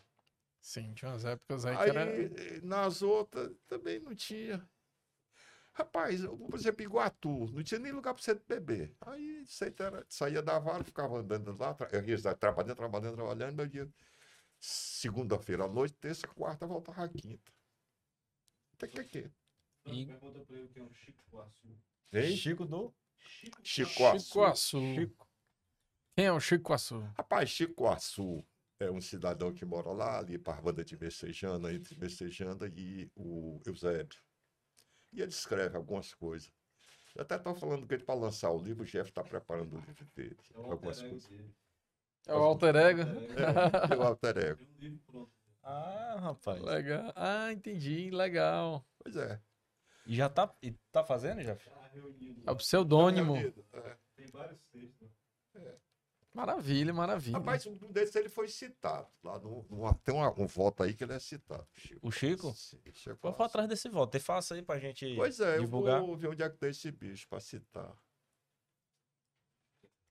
Chico Guaçu. aí tá. muito bom, muito bom. Qual é o seu? É. O seu é de onde? De qual interior? Fortaleza. Ah, já é de Fortaleza mesmo. É. Não tem essa ligação com, com o interior do estado. Não, mas o papai foi tabelião em Baturité de 50 a 53, mais ou menos isso aqui. Teve a passagem pelo exército, né? Que tu ia perguntar. Ah, sim. Não, eu fiz. Eu fiz CPOR, CPOR, né? Fiz CPOR 68. Deixou alguma marca, teve alguma lição, algum episódio que eu, da minha época do exército, foi um ano também. Hum. Mas, rapaz, que eu tenho de história nesse um ano é sofrimento. Não, não tive, não. Foi tranquilo, né? É, rapaz, eu, eu só tenho uma passagem quando eu estava. Eu, eu, o- quando eu estava no estágio de instrução, lá no 23BC. Isso é um negócio até interessante contar para vocês, inclusive para o povo mais novo, para aprender a lidar com coisas. Você que sabe. Domingo Carnaval de 1970, eu auxiliar do oficial de dia. Aí chega um soldado, tinha tirado o bibico dele, bababá e tal. Aí eu vou atrás. Me entregaram uma picape. Quesado de 45, que era o aspirante. Sargento de 45. Motorista cabo de 45. Três caboclos da turma especial, que era Aham. sem comentários. Isso estou falando de 1970. E três de FAO. Meu amigo, nós saímos, fomos no tal do feirante. Quando chegou ali no tal do feirante, o primeiro incidente, chegou um soldado falando mal, não sei o que tal. Aí o, o cabo chegou e disse: tá, e aspirante X pra lá, ele saiu do exército e tal, tal. É, me embora. Quando nós chegamos, isso domingo de carnaval, preste bem atenção aqui. Quando nós chegamos na esquina da João Pessoa, com 13 de maio, o, o sargento disse assim: rapaz, vamos lá no, no Internacional. O Internacional era um clube que tinha na Conrado Cabral, muito legal, por sinal, você dançava lá e tal. Eu digo: não, tá muito longe. Entra dobrando para a direita. Meu amigo, quando chegou em frente à Praça da Gentilândia, devia ter umas 100, 150 pessoas ali no réu. Não sei se tu sabe a residência universitária. Sim. Rapaz, o sargento mandou parar a picape. Quando eu vi, eu tava no meio de todo mundo. O sargento, vamos lá. Eu disse, sargento, não tem condição de ir lá. Se nós chegamos lá, vai ser uma carnificina. Tu imagina, domingo de carnaval. E tô falando 1970. Sim, é mesmo. Dá certo, não. Aí o cara olhou para ele, não, você tá com medo. Eu tinha que dar uma resposta pro cara. Um, eu já fazia o segundo ano da faculdade. Uhum. Eu, eu sabia onde é que eu estava metido. tinha que dar uma resposta para ele, para mostrar que não tinha medo, e tinha que dar uma resposta, e tinha que vir sair. Aí eu apenas disse o seguinte: olha, pessoal, eu já disse para o sargento que não dá, que é, é muito perigoso, tá, tá, mas tem problema não, sargento. Você assume o comando e vai lá, porque eu vou lá para o quartel. Rapaz, quando eu comecei a andar, aí o sargento chamou, só que eu voltei, eu já vi que eu tinha ficado com medo também. Não, não sei o que, o senhor oficial, não, eu sou oficial, não. Aí quando eu vi, tava, eu mandei todo mundo entrar na picape. Aí eu fui na frente, voltei. Chegou o oficial de dia, eu disse, sai. Me esqueci o nome dele. Fulano, rapaz, aconteceu isso, isso, isso, isso. O cara ia botar no fogo. Ele disse, não, você tem razão, tal, tal. O que, é- sabe o que é que tinha acontecido? Quando eu parasse a picape, iam, iam que- jogar coisa. Três FAL, acho que 16 balas cada troço Uhum. daquele. Três, mais 5,45, Aí que ia a uma ia sair do bolso. Rapaz, ia ter um desastre. E Total. o cara conseguiu fazer isso comigo. Essa é uma lição que eu aprendi, que você só pode tomar atitude quando você realmente se responsabilizar por ela ou for. Porque não tome nenhuma atitude por causa dos outros, não. Até hoje eu tenho isso como lição. É Vamos fazer bom. um brinde aqui ao café Uritu. Uritu, Cafés especiais. o melhor café que há. Adquira essa propaganda. Era do Maratá. Davi, eu tava com vontade de convidar o Jeff pra sentar aqui com a gente. A gente consegue botar um microfone aqui rapidinho? Ah, show de Pode bola. Bom, meus amigos, nós fizemos um pequeno intervalo porque tava aqui no estúdio o Jeff Peixoto. Jeff. Jeff ou Jeff? Jeff. Jeff. Jeff, Os mais íntimos, Jefinho. que é jornalista, escritor, membro da Academia Fortalezense de Letras e o mais importante, O principal título o dele, principal Franco, título dele atual é Genro do desembargador do Jefferson. Quezado. Ou não sei se é o contrário, ou sei que se o desembargador que é sogro do Jeff Peixoto, mas vendo aqui e conversando, eu falei, "Ó, vamos chamar ele aqui para participar, porque a conversa já tá boa. Ele ali e a É. gente aqui, aqui sentado com a gente. Então seja muito bem-vindo, meu amigo, ao Amigos de Lei. Não, um prazer. é, é, inclusive, eu já eu assisti, acho que foi o primeiro podcast Com a a né? Angelitza, Muito bom. que a Angelitza faz a citação, né? Ela menciona várias vezes Sim, o, sim. o, Aham. o Jefferson Casado.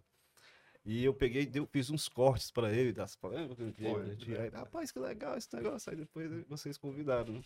Mas sobre essa questão de, de- do título principal, é a verdade é que ele é que é o sogro do Jeff hoje em Ah, dia. né? rapaz. Conhecido como sogro do Jeff. Realmente eu só comecei a aparecer nas revistas do DDL depois que ele passou a administrar a Melissa. Mas, mas deixa, eu- deixa eu explicar essa piada. É, é, eu faço a revista do Ideal Clube, né? é, uns 11 anos já. Sim.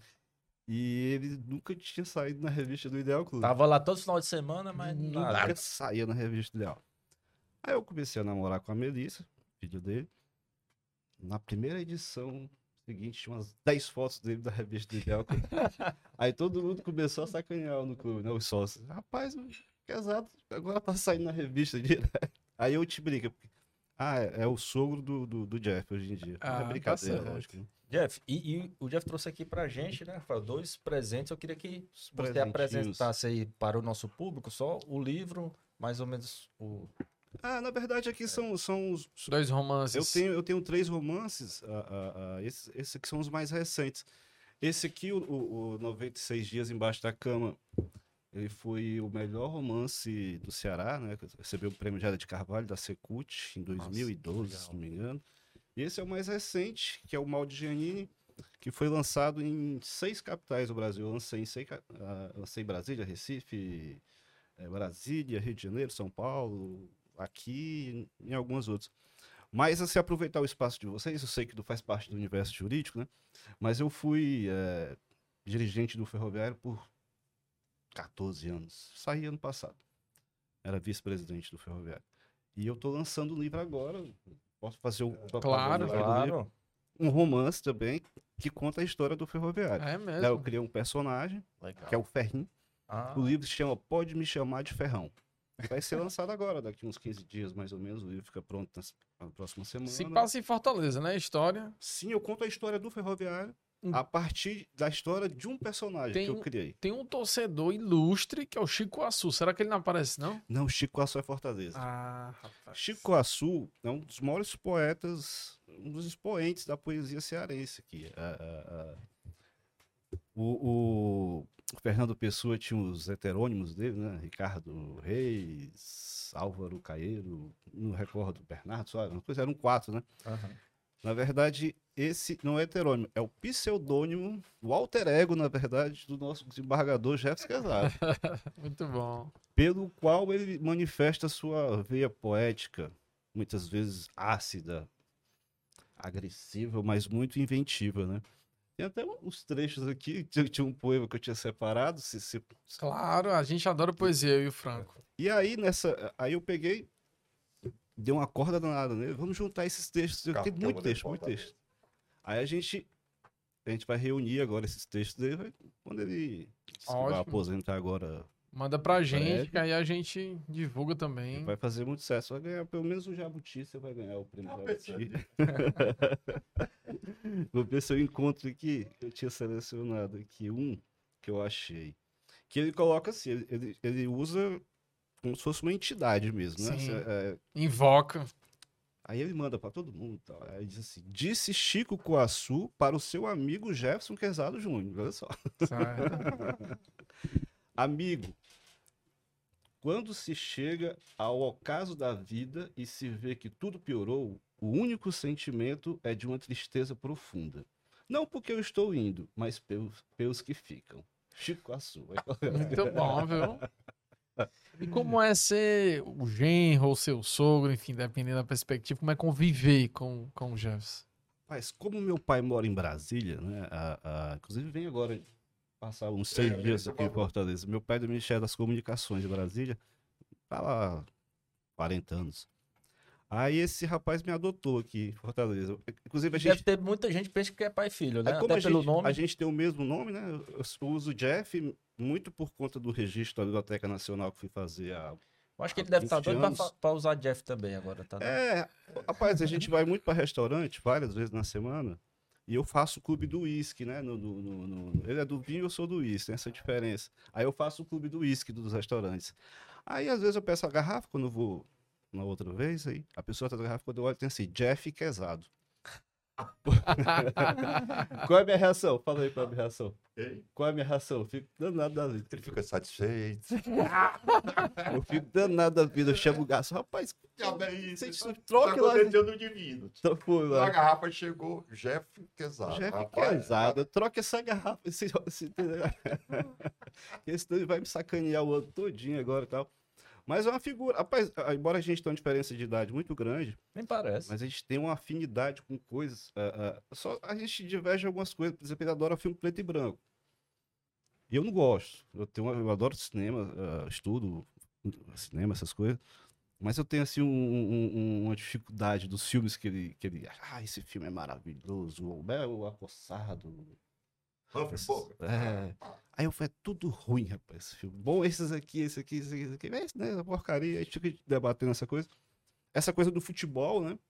A gente tem essa afinidade, embora ele seja Fortaleza e o Ferroviário. Ele ia sempre comigo pros jogos do, do, do, do Ferroviário. Ficava no camarote. Aquela lá. foto do pacotinho. O Pacuti, o saudoso Pacuti, que foi ídolo do Ferroviário, a gente tem foto do Pacuti, esse episódio do Ed, Edson Carius, que foi lá. E eu consegui levar até Dona Regina, que é minha sogra, a senhora dele, como ele gosta de dizer, pro estádio. Ela foi pro, pro jogo do Ferroviário. Nunca foi pro Fortaleza, mas do Ferroviário ela foi. Rapaz, o homem tá com moral, viu? E da primeira vez que conheceu já, foi o mais informal? Teve alguma. Rapaz, Ficou eu, com receio de conhecer o eu desembargador? tenho uma história que eu repito em todo canto. assim. Baixa a bom distanciar só um Então, pouquinho. isso, Edu. Tá longe? O, puxa o. Ah, tá. É. Eu- essa história é muito engraçada. Eu já tava namorando com a Belissa. Aí teve uma festa na casa dele, uma- alguma coisa lá. Aí ele me chama. Cara, vai falar contigo. Aí eu, tá bom. Aí ele chama que era, ele veio com uma, uma caixa de Blue Label. Fraco. Whisky cake. Aí eu, opa. Isso eu tava bebendo Red Label, que tava sendo servido lá na festa, né? Aí ele trouxe o Blue Label e abriu, tirou aqueles que vem, o kitzinho, tirou os dois caras. Colocou aqui, a dose, assim. O que é que você quer com a minha filha? Diga a verdade. Qual a sua intenção com ela? Aí eu. Não, vou casar com a sua filha. Já tá tudo certo, vou casar com a sua filha. Aí tem certeza? Palavra de homem, eu falei, ah. Aí pois vamos brindar. Aí brindou, tomei aqui, tomei aqui. Aí eu pensei, vou beber Blue Label agora, a noite toda, né? Não, ele pegou a garrafa, colocou de novo na caixa. É só dose. Volta lá pro Red Label agora. É. Aí no dia que eu fui pedir a- a- a oficialmente a mão da Melissa em casamento, aí a gente foi, como ele gosta de dizer, pra um restaurante arrumado ali, né? A gente foi pro restaurante, aí eu peguei, tinha combinado com o garçom. Aí o garçom veio o Label e eu assim, ah, nem lembrando da história. Aí eu, lembra daquele dia? Tá ali, ah, fui, pronto, tá aqui. Agora continua bebendo aí Só a aqui. dose. leva- Ligando maligno. Tá ligando ligando Muito bom. Tem uma, tem uma carta aqui. O senhor quer ler? Com a sua entonação que tá aqui, tá Rapaz, essa carta aqui, Fortaleza. Fortaleza. Ele escreve direto. E o Marcelo Paes responde. Querido Fortaleza, é o oitavo ano em que você se encontra na Série C. Nos últimos três anos, 14, 15, 16, conseguiste com o primeiro lugar do classificatório perder a subida em casa.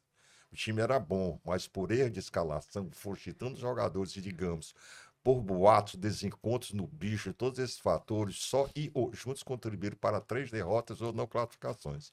Chorei, mas jurei que nunca mais torceria por você. Amaldiçoei da primeira até as suas últimas futuras gerações.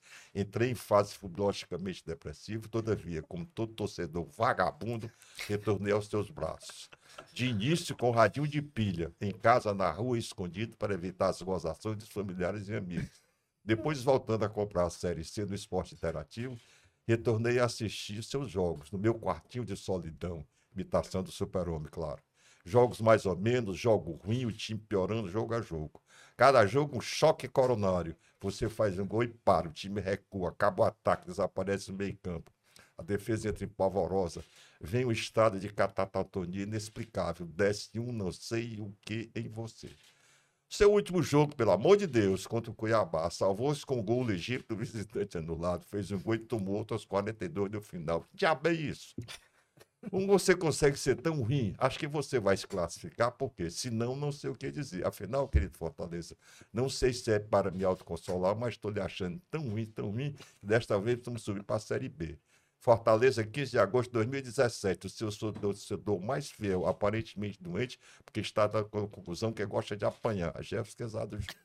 Valeu a pena ser masoquista. Inspirou, Foi inspirou. quando Depois, Fortaleza subiu naquele jogo de Natal. depois dessa carta, decolou. E, né? e é interessante esse final, que realmente era no ano que ninguém esperava. Foi, foi. Nos outros anos chegava, não, agora vai, agora vai. E aconteceu alguma coisa. E Foi. nesse ano ninguém tava nem. Não. Aí pá! Desclassificou. Foi E... com essa Eu, carta que eu eu- mandei. eu vou contar uma história dele aqui paralela a uma minha. Eu fui dar uma palestra, eu, Marcelo Paes, eu pelo Ferroviário, Marcelo Paes pelo Fortaleza e o Robson de Castro, então presidente do Ceará. Não sei se foi na Unifor, acho que foi na Unifor. A gente foi dar, os três, cada um, fazer uma apresentação. Aí eu comecei minha palestra dizendo assim, o Rogério estava no Fortaleza, tinha sido campeão. Eu falei assim, ó, queria dizer para vocês que a ideia de trazer o Rogério Senna primeiro foi minha, viu? Eu ia trazer pro Ferroviário. Agora eu não tinha dinheiro, eu não sei. Ah, se apro- se apropriou. E aí eu sou fã do Rogério Senna, né? Eu Sim. torci São Paulo. E o Rogério Senna foi jogar tênis lá no Ideal Clube. E aí eu tirei foto com ele, trocamos ideia, muitas ideias. E esse aqui era um dos maiores críticos que tinha do Rogério Senna. Lembra? Lembro. Ah, não sei o que, muda o time, não sei o que. eu- eu falei, O cara tá ganhando tudo, tá, vai subir o time. Né, reclamar. E o cara ganhando reclamar. O que, é que você acha do Rogério Senna? Eu acho o Rogério Ceni bom técnico. Agora, ele- pessoalmente, ele tem um drama qualquer que não dá certo. Tanto é que ele saiu de São Paulo agora. É. Rogério Senna ou Voivoda? Não, o Voivoda. O Voivoda é meio teimoso, mas tem umas Ó. coisas muito interessantes. É um torcedor chato. Não, ele é- eu virei torcedor de arquibancada, que acha tudo ruim. Mas é bom demais futebol. Mas né? invadiu o espaço aqui, a gente não se falou, mas no jurídico, né? Não, mas no Não, jurídico é o que mas foi menos. pra é isso- um jurídico. Mas foi é. pra isso mesmo. Agora eu queria que o senhor falasse de novo aquela história que a gente estava conversando aqui fora do ar, que eu acho que tem que ficar gravado aqui. A questão do pai quando tá esperando a filha chegar. Olha aqui pro nosso público aqui. A história começou com meu pai. Papai, vou chegar às três horas. Aí eu chegava às cinco. Aí o papai dizia, rapaz, diga que chega 5, chega às 3. E eu nunca levei isso a sério, né? Aí Melicinha tirou carteira, não sei o que, saiu. Minha filha, chega que horas? Papai, três horas. Aí fui dormir, três horas, acordei. Mudei pro relógio, três e quinze. Quando chegar, vai começar a apanhar quando deixar o carro. Três e meia, nunca vai me esquecer. Não vai esquecer da surra, vai apanhar. 15 para as quatro, quatro horas. Puxa vida, Melissa, podia chegar. Quatro e meia, minha Nossa Senhora, por favor, para ela chegar. Cinco horas, chegou, minha filha, você quer o quê? E a surra, a surra. Hein? E a surra nada. né? Diabo de surra, já tava rezando para ela chegar. Isso é 5 da tarde ou é 5 da manhã? Da manhã, macho, cinco meia da manhã. Aí chega 5 e meia e já pergunta: trouxe o pão? É, tem que Pois chegar é. com o pão, né? Não, mas o, o- esse negócio de você criar filho, É o- difícil. a restrição que eu tenho O Franco jeito- tá chegando aí, viu? 15 anos, né? 14. Mas eu vou, vou contar com a história de 15 anos. 15 anos da Melissa foi aquele negócio cerimonial, bababá e tal, uma festinha aqui, outra, um, um som aqui, outro lá. Onde, onde, onde, onde foi? né? Lá no. Ideal Clube. Não, o som da Mirella lá. Isso, eu vou chegar lá Sim, no tá, ideal, entendi. para ver a diferença. Foi lá na, na, na Cobiça, Sim, sim, sim, sim, sim, sim. Foi aquele negócio todinho e tal. Aí da Mirella, sim, da minha, ensaio da Mirella, como eu não quero nada disso. Quero uma festa, só pronto. Aí diferença. Então, às vezes, você, você faz. Batizado não, mas você faz faixa de dois anos pro seu filho, você faz pros outros, faz para você, né, Uhum. filho, né? Aí você faz os 15 anos. Hoje, eu perguntaria o que é que você quer mesmo, como foi o caso da Mirella. Não, eu quero uma festa. Aí 15 anos, não, tem daminha, tem aquela roupa igual, tem não sei o quê. Sim. Então, eu acho que determinadas festas, determinados eventos, você faz para você e não para o aniversariante. Sim. Mas ele tá- Então, essas coisas são assim. Não, ele falando das filhas, né? Que é a, Melissa e a Mirella.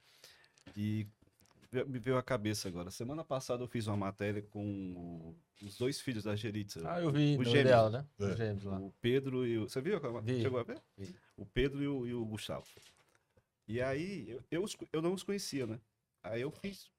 Bati um papo com eles ali de 30 minutos. Vocês leram o texto? Não sei se você. Não, o texto eu não li, não. Vi as fotos e tal, eles na piscina. Aí eu bati um papo de meia hora ali com eles, aí eu percebi algumas coisas e joguei pro texto, mandei pra Geritz. A Geritz ficou assim, "Pô, tô impressionado como você conseguiu captar a personalidade dos meninos. O, o Pedro é a Geritza, o estilo, o jeito. E o, e o, o, o, o Gustavo é o Rodolfo, o, o- Uhum. o pai, o Licurgo. To- Totalmente diferentes, assim, sabe? Aí eu achei bacana essa coisa do equilíbrio, né? Tem um lado aqui, não são iguais. Aquela coisa. E, e lá, a- no caso da Melissa, da Mirella, eu percebo isso também. A Melissa é ele tudo. Melhorado, mais bonita, claro. Né? Então você é casado com ele, né? Praticamente. É, Só que bonita. Só que melhoramento genético. E a Mirella já, já é muito. A, É. a- a dona Hélia, que é a esposa, é impressionante, assim, sabe?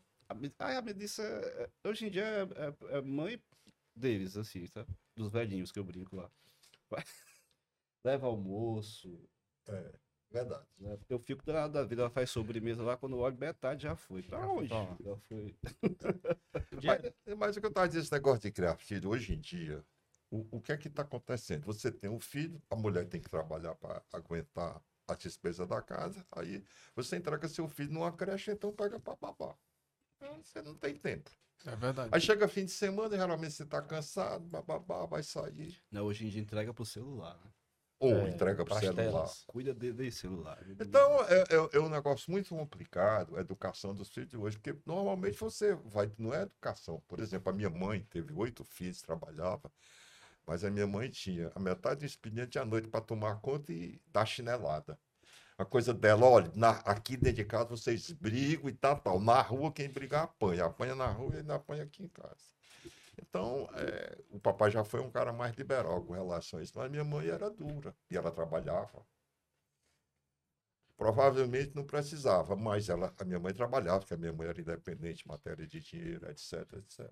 Eu ia fazer uma pergunta que acabou passando, que era, você chegou a trabalhar no escritório com o seu pai? Cheguei, trabalhei de 70 até quando o papai morreu. Ele teve.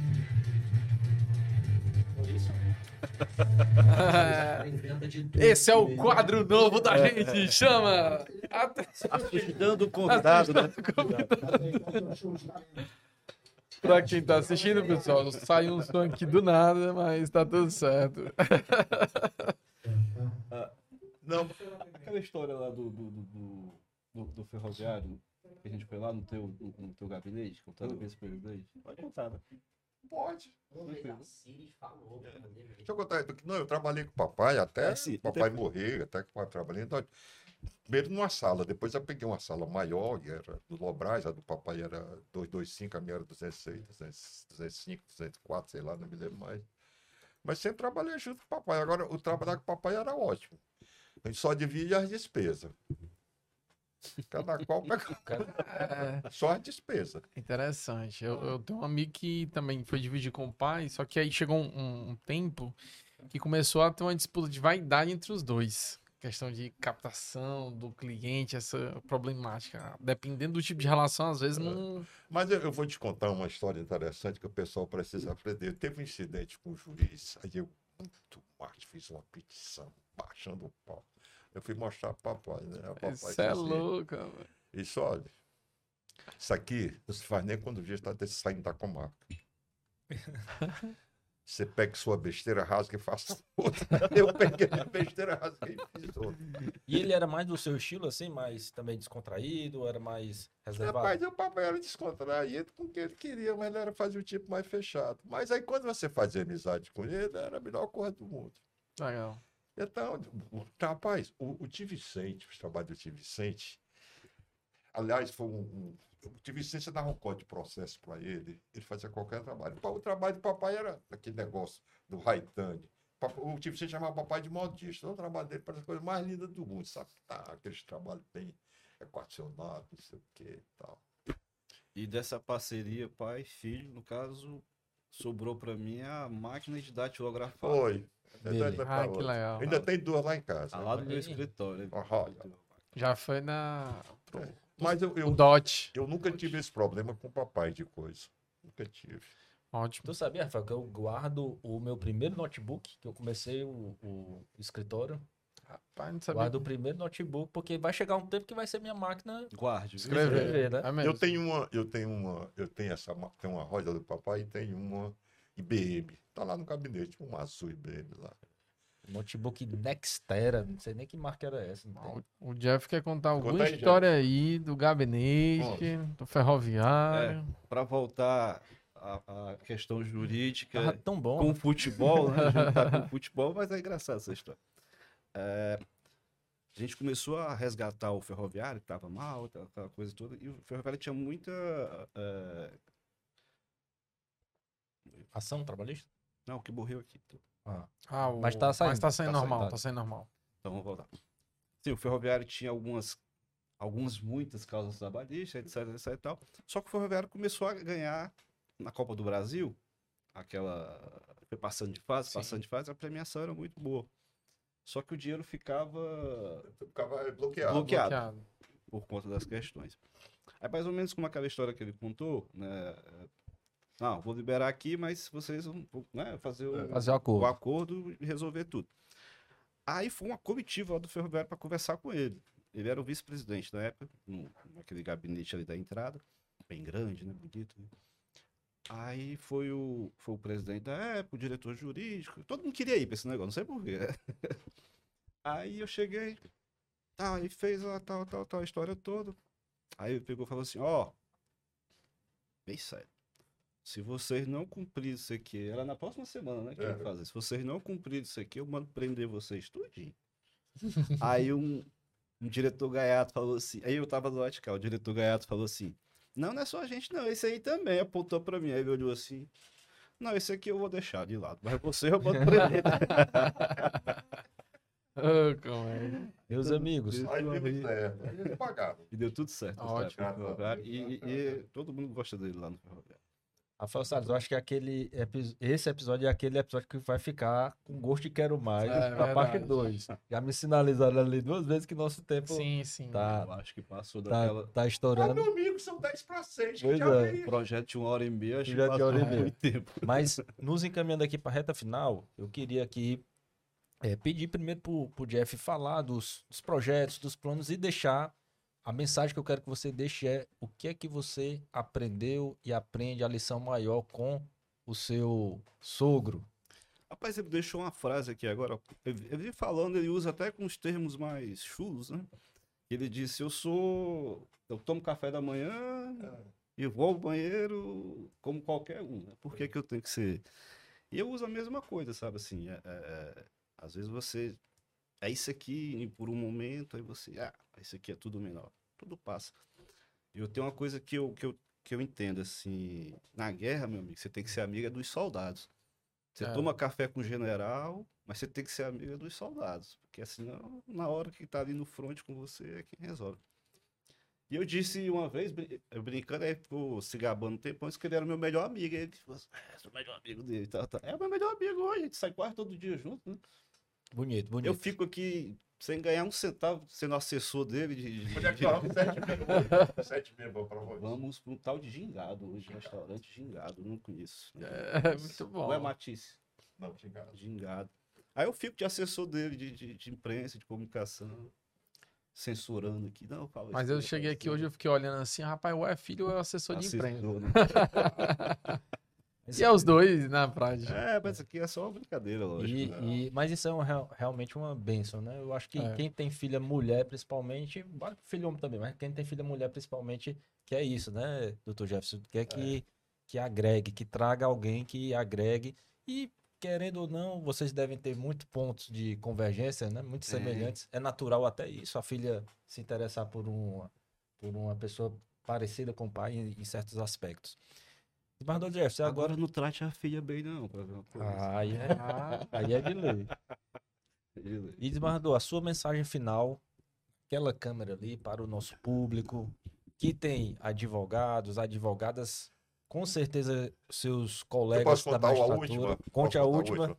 Eu estava lá no Baturité e o classista era até aquele cara que ele morreu, gente boa, tinha uma igreja ali em frente à piedade, ele tinha um laboratório, me lembro para o laboratório dele e tal. E ele estava fazendo uma audiência e ele chegou, doutor, tal, dois testemunhas ali que querem tipo, dinheiro e tal, da parte do reclamante, não sei o quê. Então, eu digo, pai, diabo é isso? Chama aí. Macho, o que é que tá vendo? Ele disse, doutor, é o seguinte. Eu, a minha diária é 20 reais. E eu perdi duas diárias, eu quero 40 reais. O que é que eu faço? Vem cá. Tu vieste quantas audiências? Não, eu vi, eu vi a semana passada, não houve essa, esse negócio de audiência. Veio de hoje.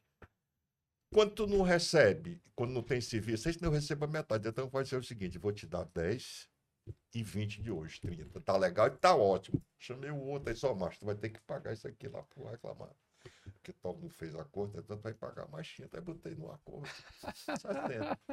Porque você tem que entender a comunidade que você Costume tá, no o costume é esse. O cara não podia perder a diária dele. Ele não estava vendendo. Não estava se vendendo. A mensagem que eu deixo. Olha, está na hora da advocacia criar respeito. Está na hora de acabar com esse negócio de sete pilas por processo todo mês. Está na hora de cobrar um valor justo pelo trabalho. Está na hora do advogado se mancar e enfrentar processo. Porque advogado não pode ser frouxo. Advogado tem que ter coragem, advogado tem que ter conhecimento e mais alguma coisa para que você realmente seja um advogado. Muito bom. Muito bem. E. Quer falar? Franco, sim, fazer justiça aqui também, né? A gente, é, eu e o Franco, a gente é bem atuante e quem dera, né? Tivesse mais pessoas, mais magistrados com a sensibilidade que o desembargador Jefferson tem.